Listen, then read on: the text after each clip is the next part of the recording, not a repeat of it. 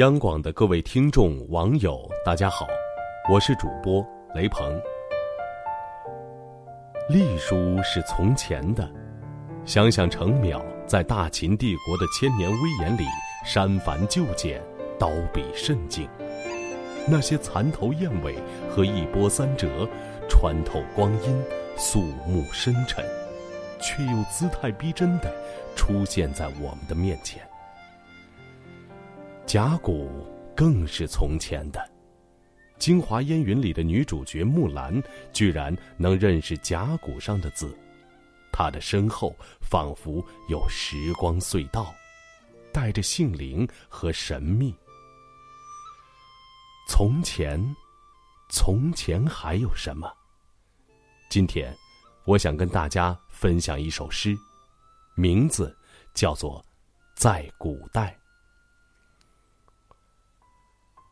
在古代，作者翟永明。在古代，我只能这样，给你写信，并不知道我们下一次会在哪里见面。现在，我往你的邮箱灌满了群星，他们都是无比自行，他们站起来为你奔跑。他们停泊在天上的某处，我并不关心。在古代，青山严格的存在，当绿水醉倒在他的脚下，我们只不过抱一抱拳，彼此就知道后会有期。现在，你在天上飞来飞去。群星满天跑，碰到你，就像碰到藤处。它们像无数的补，去堵截一个蓝色屏幕。它们并不歇斯底里。在古代，人们要写多少首诗，才能变成崂山道士？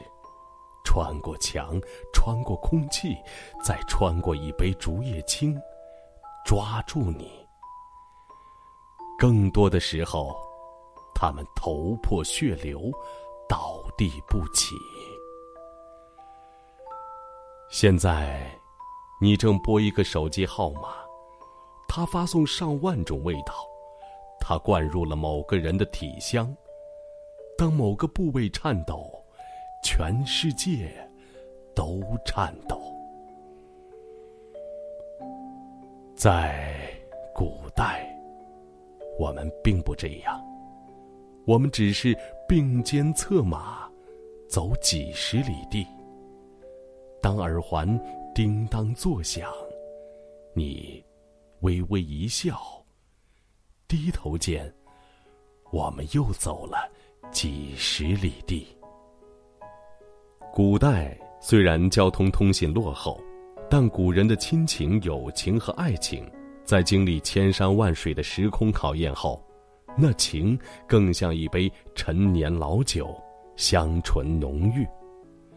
而在科技文明发达的今天，人与人之间，即便相隔天涯海角，一封电邮、一个微信，亦或一通电话，即可联系。网络使世界变小。人际距离仿佛近如咫尺，而心灵情感却愈加淡薄。有人说，诗歌有可能是慢的艺术。世界充满悖论，最近的路有时恰恰是最远的路，而最远的路，却可能最快抵达目的地。在崇尚速度与效率的时代。钢筋水泥的丛林里，到处是行色匆匆的路人，他们喜欢便捷的速食，追求及时的通讯，更是习惯于文化快餐。慢，逐渐成为愚蠢、懒惰、落后，甚至堕落的代名词。泛黄的旧时光里，失去了顺应四时，将自然的馈赠烹制成传统佳肴的那份精致，失去了。海上生明月，天涯共此时的那份浪漫的想象，和流水淡，碧天长，路茫茫，凭高木断，鸿雁来时，无限思量的那份绵长的期盼。失去了林黛玉在金陵的暮春黄昏惋惜一朵花凋谢的那份悲悯，失去了两句三年得，一吟泪双流的那份凡事做到极致的认真。然而，所有这些遗落在尘埃里的慢，却是很多很多人心坎上泛着微痛的美好。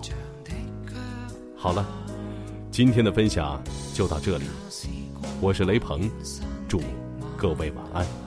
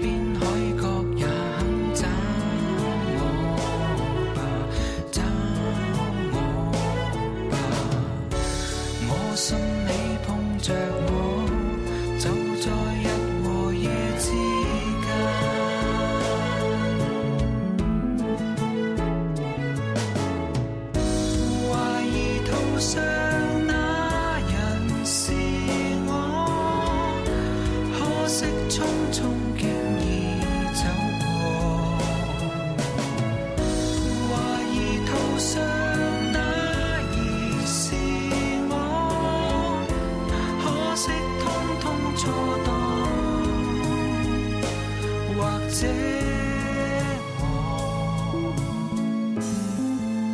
在这边。